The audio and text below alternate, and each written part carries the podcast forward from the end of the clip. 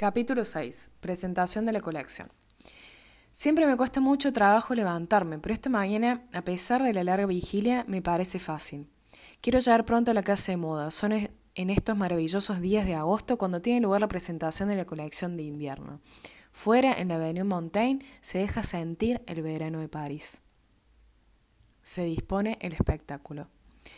Me detengo y miro la fachada del edificio tras de la cual una hora después se va a jugar la partida. La impaciencia me lleva rápidamente hacia el gran salón aún vacío, colocadas en fila sus butacas desiertas, pegan unas a otras sus patas doradas y esperan. Felizmente hay flores. Me gustan demasiado para no aprovechar la ocasión y colocarlas a mi antojo. Abundan las rosas y los claveles. Más allá, quito una butaca manchada o un hilo olvidado sobre la alfombra. Robar de Mausabré atraviesa el salón para contarme el último drama que lo obliga a modificar su plan. Le tranquilizo y después le dejo para irme a la tienda. También allí han trabajado durante toda la noche. Al abandonar la casa de madrugada había visto un boceto de lo que se preparaba y había dado algunos consejos y algunos estímulos. Ahora están todos reunidos, agotados y sobre todo ansiosos de saber si me gusta. Igual que con las flores, sugiero el cambio de algunos detalles. No hay bastante color. Pongan más echarpes. Tratando de verlo todo, voy y vengo haciéndome, haciendo advertencias. Corren ese maniquí que tapa la vitrina y los guantes. ¿Por qué han colocado un traje oscuro cerca de la entrada? Pongan un vestido claro en su lugar. Procuro reanimarlo todo. Una presentación es una fiesta. El adorno que le rodea debe estallar de esplendor y fantasía, incluso de perfumes. Vaporizad más perfumes. Son las nueve. Atrás de los cristales contemplo la calle y los castaños bañados de sol. Los coches comienzan a alinearse a lo largo de las aceras. Se forman grupos, los amigos se encuentran y se saludan, se intercambian buenos días y sonrisas y finalmente se deciden a entrar. Estos amables visitantes han tenido la gentileza de levantarse pronto esta mañana con aire de vacaciones para asistir al desfile de la colección. Cuánto se lo agradezco, pero Dios mío, qué miedo les tengo a este momento. En el estudio aún me quedan por ver tres o cuatro modelos en los cuales desde las seis de la mañana los oficiales realizan algunas enmiendas. Generalmente son abrigos concebidos para completar un vestido, o los famosos galas bordados que siempre llegan con retraso. Esto me ayuda a matar el tiempo porque me queda aún hasta el cruel momento en que he de enfrentarme con mis examinadores. Pero todo ha terminado, ya no puedo cambiar nada. Entrando en el hall, el primer invitado ha puesto en marcha por sí mismo un exacto mecanismo que ya no se detendrá hasta el fin de la presentación. En la cabina, advertidas por los murmullos y los ruidos de las sillas removidas, las meniquís comienzan a temblar. ¿Llegan ya? Entra la gente del salón y la de los pasillos. Cualquiera que sea el espectáculo ofrecido, no existe más que un punto de contacto, la emoción, que bruscamente pasa de unos a otros. Mas antes de que surja esta complicidad, los dos campos se observan, y por mi parte, aislado, me interrogo. ¿Habré aportado alguna novedad? ¿Esta novedad será bien acogida? ¿Hay bastantes modelos característicos? Ciertamente no lo sé. El jurado más severo y más voluble del mundo, el de la moda, se reúne un piso más abajo para procesarme. ¿Debo defender al culpable? Por otra parte, me encuentro fuera de juego. La palabra la tienen mis maniquíes, que en, que en este caso son mis abogados. Mis vestidos tienen por misión hacerlas lo más bellas posibles y por lo tanto lo más elocuentes. Son ellas, en cierto modo, los testigos de descargo. Comprendiendo que vivo la ansiedad de un acusado en el banquillo, mis amigos vienen a animarme a mi despacho. Como ellos están en una situación de inquietud semejante a la mía, las sonrisas que intercambiamos no pueden engañar a nadie. Por fin, dan las diez menos cuarto. En el hall, una gentil empleada vaporiza una nube de perfume al paso de los invitados y en el primer piso, al servicio de publicidad, colocado junto a la escalera, distribuye el programa de la presentación. El milagro de la cabina. En la cabina parece reinar el mayor desorden. ¿Cómo quisieran ustedes que sucediera de otra manera? Es un espacio habitualmente reservado para las doce maniquíes y el jefe de la cabina. Se afanan Madame Marguerite, diez doncellas, todas las oficiales y los sastres, tres, tres peluqueros, mis dos colaboradoras inmediatas y naturalmente las muchachas mismas. A su alrededor van y vienen las modistillas con los vestidos y algunas chicas que traen los accesorios. Tratad de inmovilizaros solo un segundo, perderéis la apuesta. Moviéndose, dándole los modelos, las alhajas, los peines se empujan, se zarandean y permanecen en constante actividad, lo he comprobado siempre en las mañanas de presentación. Cuando llego, las maniquíes en bata blanca están a punto de ser peinadas y maquilladas. Se imaginan mucho de los que de se imaginan mucho que los pasillos de la casa de moda ocultan un eterno molesto e inoportuno desnudarse. Sin embargo, la austeridad que reina es mayor que la de los escenarios y toda falta de decoro está prescrita.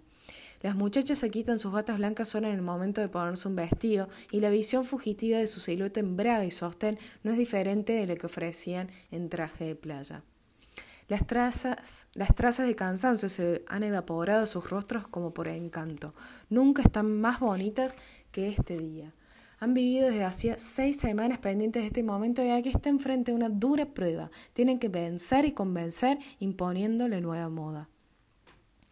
Victoria Victoria, Victoria, Victoria se prepara, prepara con la estudiada gravedad de Infigenia yendo al sacrificio.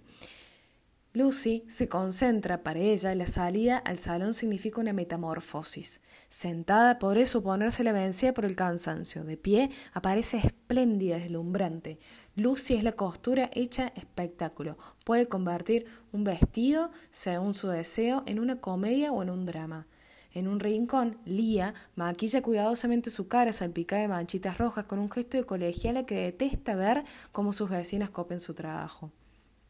Alguien llega a anunciar la llegada de los primeros invitados de categoría.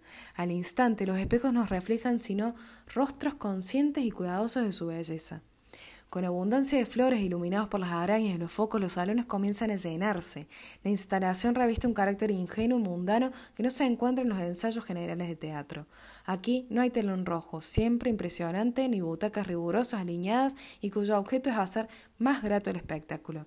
Las sillas Luis XVI, a pesar de su tarjeta numerada, se advierte que han sido colocadas para una comedia de salón. En la cabina el teléfono suena sin cesar. Madame Margaret pide a los talleres los modelos que aún no han llegado. Sucede siempre así desde que abrí la casa. Todas las temporadas trato de lograr que bajen los modelos de noche antes de la presentación y que los cuelguen en el guardarropas. Es inútil, sé además que no lo conseguiré nunca. Los oficiales no se separan sin pena de este niño tan querido y mimado que han planchado hasta el último instante. Lo dejaron la víspera sobre el maniquí de mimbre en el silencio y la oscuridad del taller. Allí aún les pertenecía, abajo tienen la impresión de que se los roban. Lo comprendo, como ella siento siempre una pena indecible al pensar que el destino de estos vestidos, a los que hemos prodigiado tantos cuidados y tanto cariño y que van a abrirse bajo el fulgor de los reflectores. A partir de esta noche caerán quién sabe dónde y tal vez serán despreciados y pisoteados. Este es un espectáculo al que asisto imponente, pero desolado. Con excepción de algunos desfiles, nunca he querido ver de nuevo mi colección, después de la primera presentación. Temo demasiado el encuentro con aquellas imágenes amadas que el contacto con la vida, el público y el comercio han transformado. Crecieron demasiado lejos de mí. Es la hora. Va a comenzar el desfile. Después del salón grande, a su vez, se llena también la escalera. Se empujan hasta los últimos escalones de los cuales estirando el cuello, cuando sea posible, podrán ver furtivamente las copas de un sombrero si es Víctor la que lo lleva o una cara completa, si es otra de las muchachas. Desde arriba, asomándose y atrás del hierro forjado de la barandilla, descifrarán una silueta completa condición de situarse en el primer tercio de los escalones, el bajo de un vestido de noche si se encaraman encima y el zapato de un maniquí en el peor de los casos. Estos puestos de escaleras se multiplican a placer. Media hora antes del desfile, cada escalón de había dos personas sentadas uno junto a la otra. Veinte minutos después, aquellas han desaparecido bajo la avalancha de nuevos espectadores. La escalera parece en estos momentos un barco terriblemente cargado que dispone a partir. En ella se sitúan también algunos privilegiados miembros de la casa, otros sobre las sillitas del pasillo, aquellos en los huecos de la ventana y los últimos donde pueden. En lo alto asoma un enjambre de aprendizas en bata blanca escapadas unos instantes a la vigilancia de su jefe de taller. Son las diez y veinticinco. Mando preguntar a Madame Raymond cómo está la sala. Necesito saberse los invitados más importantes y los cuales no pueden darse de los, de los, darse los tres toques para comenzar han llegado. Si están ya. Eh, sí, están ya. En un santiamén las muchachas están dispuestas juvenilmente inquietas, se ponen en orden de batalla en el estrecho pasillo que conduce al primer salón. En la cabina todo el mundo está emocionado y yo creo que el público le sucede lo mismo. Ignoramos lo que va a pasar. Un ligero ruido de timbre es la señal con que Madame Raymond advierte a la primera maniquí que ya puede salir. Escondido tras de mi cortina me pongo en manos de la providencia. Cuando descubro mis vestidos. Es el momento que media desde que la maniquí se ha puesto el traje hasta que se presenta bajo el círculo luminoso del salón, cuando yo puedo, por primera vez, y también, última, descubrir mis vestidos en su completa significación. Cualquiera que sea mi estado de fatiga, este fugaz instante constituye casi siempre para mí un momento de felicidad. Nunca la muchacha ni el vestido me parecieron más atractivos. El destino del modelo es aún incierto, pero me siento pagado de mis fatigas e inquietudes viendo animarse ante mis ojos aquello que soñé. ¿Por dónde vendrá el éxito? No lo puedo prever. ¿Surgirá por el camino esperado de la audiencia y la auténtica novedad? ¿O por el contrario, el público se irritará ante mis preferencias y aplaudirá, otros modelos? ¿O quizás permanezca indiferente? Esto último representaría la catástrofe que me ha atormentado tantas noches. El terrible y maravilloso público.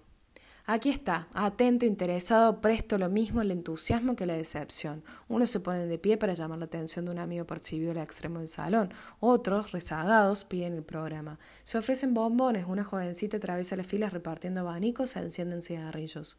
Cuando aparece la primera maniquí, todo el mundo, como el por milagro, se ha sentado y ya se guarda silencio. Desde la puerta el encargado anuncia el modelo y repite el número en inglés. Número 14. Ecose 14. La modelo pasa, gira, recorre el espacio libre entre las sillas y se va. Al acercarse al segundo salón, otra encargada repite el anuncio. Número 14, Ecose 14. El eco se repite por tercera vez en el descansillo. Número 14, Ecose 14. Tras las cortinas seguimos al acecho y los, y los 20 primeros minutos transcurren, ordinariamente, en un silencio grávido de inquietud y de esperanza. Apenas me atrevo a preguntar a las maniquíes el efecto que han causado. Su aspecto satisfecho comienza a reanimarme. Formulo algunas preguntas a las cuales me responden sí, señor, gusta o bien. Lo han observado y anotado mucho. Pero el socio no llega hasta que suenen los aplausos. Brilla entonces una legítima sonrisa de satisfacción. Doy un abrazo a la maniquí y estoy seguro de que toda la cabina, incluso sus rivales, querrían hacer lo mismo. Pero una golondrina no hace primavera y son necesarias varias salvas de aplausos para crear un clima de entusiasmo. Entonces todo cambia. Entre vestirse y desnudarse, las maniquíes me envían sus partes de victoria. Esto marcha. He conquistado mis aplausos. Temeroso exijo que precisen gusta tanto como la última vez? Con la cabeza escondida entre las faldas me contestan como evasivas, en verdad, ocupadas como están de, soporte. Apenas pueden en el curso del défile analizar las reacciones del público. Se contentan con decir a su vuelta, me parece que es mayor el entusiasmo. Recuerdo algunas entradas ruidosas de Franz que dejó la casa por casarse, para casarse. Se sentaba, cruzaba sus largas piernas y con una voz lenta de niña afirmaba con un aplomo desconcertante. Formidable. Los he deslumbrado. Esto le parecía evidente y ya no pensaba más que en su maquillaje. Pero todos los vestidos no tienen éxito y las reacciones de las maniquíes son distintas. Tenía propensa Tania, propensa a los cambios de humor más inesperados, no admitía la derrota. Cuando volvía del salón con un vestido que no había tenido éxito, insultaba en ruso a los espectadores culpables de lesa admiración. Se notaba que hubiese querido arañarlos, pero en la mayor parte de estos casos la muchacha en silencio se apresura a cambiarse para tomarle revancha. A veces, un desperfecto de última hora es causa de un desquiciamiento general. Con mano febril se añaden algunos alfileres intentando ocultar al público el escándalo imperdonable de un redondeo imperfecto miramos salir del vestidor sin demasiadas ilusiones. Mi colaborador más próximo tiende un paraguas a la maniquí, anudo rápidamente una echarpe destinada a distraer la atención de los examinadores y aquí el modelo delante del jurado. Madame Raymond, omnipresente en los salones, enloquece de ver la falda asomarse peligrosamente bajo el abrigo, pero por fortuna es ella la única que lo advierte. Lucy adelanta, se vuelve, coge su chaqueta con la punta de los dedos y espontáneamente estallan los aplausos. A veces, en el sortilegio del color o del escote, el que el que los provoca haciendo al público insensible hacia una falta, después de todo, venial. La sugestión del ambiente es tal que me sucedió en cierta ocasión presentar un vestido bordado en medias y los espectadores, creyendo que era así el modelo, lo acogieron con una salva de aplausos. Un vestido negro no tiene, en cambio, el mismo poder inmediato de, un, de sugestión. Triunfa por su rigor. Constituye un éxito duradero, pero su paso desencadena menor entusiasmo. Madame Raymond, experta en aplausos. Cuando todo va bien, es decir, hacia el modelo número 30, comienza a sentirse la sala. Entonces Madame Raymond abandona un instante su puesto de observación y viene a la cabina para anunciarme. Señor Dior, creo que esto va bien. Conociendo su deseo de tranquilizarme lo antes posible sin engañarme con una apreciación prematura, comienzo a tener valor, pero estaré a punto de perderlo 20 veces antes de llegar al final. Madame Raymond se sabe de memoria su salón, distingue la calidad de toda clase de aplausos posibles, la de los periodistas y la de los amigos de la casa. Los primeros proceden de unos señores que están trabajando de firme en, el gran salón. Antes de dejarse llevar por el entusiasmo, deben anotar, registrar y valorizar todo en su carnet. Los segundos son mucho más espontáneos, pero quizá tienen menor valor. Más no importa, unos y otros satisfacen. Madame Raymond, con los ojos cerrados, es capaz de decir sobre cada vestido vestido comentado. Ha ido bien en el primer salón, el segundo lo ha confirmado y en la escalera ha sido el delirio. Podría ella escribir un ensayo sobre el aplauso en la costura que iría desde el que suscita el traje sastre mañanero hasta la cálida fusión final, pasando por el ruidoso aplauso por el traje de noche. Sería también capaz de valorar desde lejos el murmullo de las conversaciones. Constituido por exclamaciones despectivas o de admiración, su conjunto da lugar a un aparente silencio o a una auténtica algarabía. Mal síntoma es este cuando acompaña el paso de la maniquí, a entender una, debilitación del interés. Por el contrario, surgía después los aplausos, prolonga y confirma la adhesión de los expertos. Pero la ciencia de Madame Raymond se ejercita ante todo en los aplausos que sabe suscitar en mi honor. Algunos los encuentran poco distinguidos e inferiores a la atención silenciosa.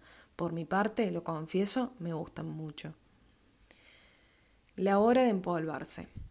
Hacia la mitad de la presentación, una ola de laxitud recorre indefectiblemente los salones. Al cabo de media hora, el destino de la colección es ya un hecho. La prensa conoce la nueva línea y se acostumbró a ella, el espíritu y el cuerpo sienten la necesidad de descansar. Es la hora de empolvarse. Se diría que todas las señoras se han dado cuenta al mismo tiempo, durante 60 minutos se han contado con mirar. De repente se acuerdan de que han sido hechas para ser miradas. Deprisa, corrigen lo que les parece una debilidad y se empolvan como sintiéndose culpables. Una enciende un cigarrillo y otra comprueba si tiene el bolso a mano. Se descruzan las piernas, se estiran, se dan un tironcito a la falda. Intranquilas por su postura descuidada, algunas elegantes mirando en torno suyo encuentran rostros conocidos, sonríen y cambian de postura. Alguna invitada rescata con disimulo su zapato del que discretamente se había liberado. Todos estos detalles me los cuentan unos y otros, ya que nunca asisto al desfile. Madame Raymond aprovecha la ocasión para mandarme una notita con esta advertencia. Más deprisa. Y al punto comprendo que hay que activar. Los trajes de noche caen del cielo. Son las doce y cuarto. En la cabina reina la agitación. Desde hace unos minutos, Madame Raymond vigila con particular atención el orden de, de la presentación. Se preocupa por la muchacha que llega con retraso y por la que ha pasado el turno de una de sus compañeras adelantándose. Por su parte, Madame de Turkheim, jefa de cabina, dispone cinco o seis maniquíes para subvenir al posible fallecimiento hacia el término del défile. Ha llegado el trágico momento en que en el que de los trajes de día se va a pasar a los vestidos de noche. Es el momento de entrar en función los peluqueros. No es, necesario decirlo, todos sabemos que una mujer en manos de su peluquero no ve ni oye nada, se transforma en una fortaleza inexpugnable. Muchas se quejan de un, de un mechón que se ahueca. No tengo más remedio que esperar para reunirlas. René, sedienta, pide un vaso de agua y corre hasta el descansillo para vérsela sin temor a derramarla sobre un vestido. Se disputan las camareras, se interpelan unas a otras. Despido a algunos operarios que no tienen nada que hacer en la cabina. Señoritas, ¿harían el favor de marcharse? Llegan en este momento los vestidos de noche, los van dejando caer las aprendizas de lo alto de la galería, inclinando el cuerpo sobre la barandilla. Se ve a los modelos balancear sobre las cabezas, algunos se desprende y encapucha a alguien que pasa. Gritos, protestas. Arriba, una aprendiza comenta al desfile. Qué pena, mi vestido lo lleva Magda. Jean, lo hubiera llegado mucho mejor. ¿Quiere usted bajar picarilla? amonesto yo. Carcaja general mientras observo el descenso de los, de los paracaídas, los trajes de noche tan frágiles, tan voluminosos, caen desde lo alto para ser recogidos y entregados a los maniquíes impacientes por vestirlos y preocupados por mantener un aire de tempestad durante la presentación. Vestidos cortos de noche, abrigos largos de piel, trajes de amplio vuelo en suma, galas a menudo cubiertas de finos bordados, cuya aparición ordeno yo mismo a la manera del pirotécnico que lanza la obra maestra de su rueda final. Un viento de locura cruza la cabina y acompaña esta brillante armada que, a velas desplegadas, parte hacia la conquista de la nueva moda. El traje de novia. Durante este tiempo, la novia ha ido a vestirse. Claire es maniquí por vocación, adora su oficio y no lo dejaría sin pensar. Hace ya muchos años que se casó, pero de todas las maniquís es la que mejor encarna a la joven desposada.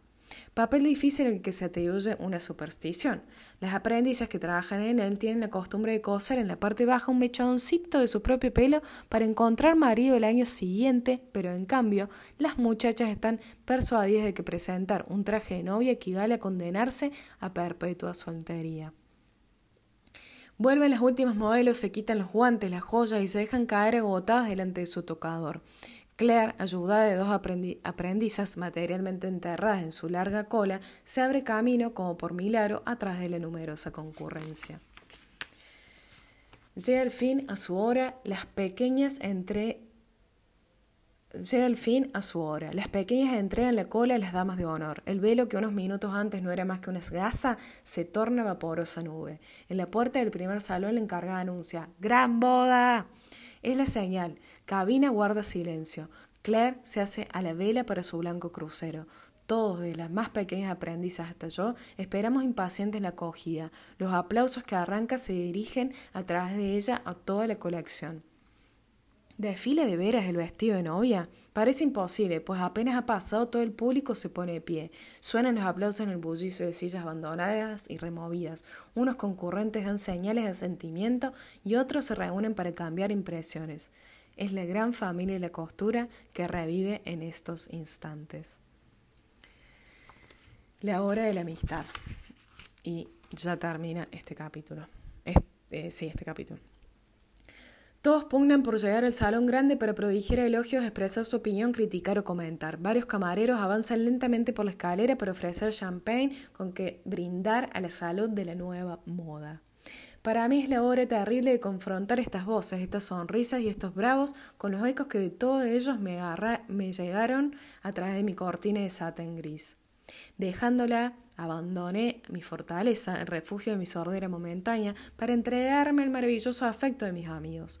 Instante ter Instante temible, pues constituye la cúspide emotiva desde el comienzo de la presentación, pero instante delicioso porque en él encuentro los rostros queridos cuya presencia solo presentía. Mientras circulan las copas, estrecho manos tendidas, besos mejillas perfumadas, recibo felicitaciones de mis colaboradores y escucho efusivas palabras que califican mi colección. Divina, adorable, encantadora. Mi nombre va de boca en boca, quisiera dar las gracias a todos, expresarme alegría por haberlos complacido, aturdido de alboroto y de felicidad. Casi no encuentro el momento de contestar al periodista que me pregunta cuál es mi vestido preferido. Todos son mis hijos, los quiero como tales. El hecho de encontrarnos dos veces al año en circunstancias siempre emocionantes crea más que amistades verdaderas, verdaderos lazos de afecto. Ignoro en sí todas las casas de costura terminan o no con besos y abrazos. Ignoro si constituye una regla, pero al menos yo que adoro la ternura y las demostraciones de cariño, sé que ese día beso a muchísima gente. El testimonio más claro del éxito de la colección es el rojo de labios que cubre mis mejillas, color que por otra parte es el que me da suerte. Las maniquíes, ya que ya con sus habituales vestidos descansadas, entran en el salón. Las veo en un rincón con sus labios en la copa de champagne, distribuyendo sonrisas aún presas de la tensión del espectáculo y visiblemente abrumadas por el nerviosismo y la satisfacción. Luego voy a la cabina a celebrar el acontecimiento con ellas y con los oficiales que son las verdaderas autoras. Mas en mi y sosiego siento llegar de nuevo a la fatiga. Me invade bruscamente y me parece casi deliciosa. Como entre niebla, contesto a las palabras que me dirigen. Un solo pensamiento me obsesiona. Sentarme y gozar. Por fin, la alegría de saber, acabada la colección. Ya está, se, se finí. Me gustaría gritarlo de tal manera siento la impresión de renacer en la vida y sin embargo sé que a la mañana siguiente sentiré un vacío atroz. Mi vida es exactamente la preparación de una colección con sus tormentos, sus alegrías y sus decepciones. Es, es aquello que no sucederá durante la pausa subsiguiente y que, a pesar del atractivo de las vacaciones, me parecerá interminable. Mientras el salón se vacía, pienso en los modelos, ignorantes de su provenir, cuelgan de sus perchas, abandonados como partidas ganadas. Me gustaría sentarme ante ellos, mirarlos a todos juntos y decirles gracias.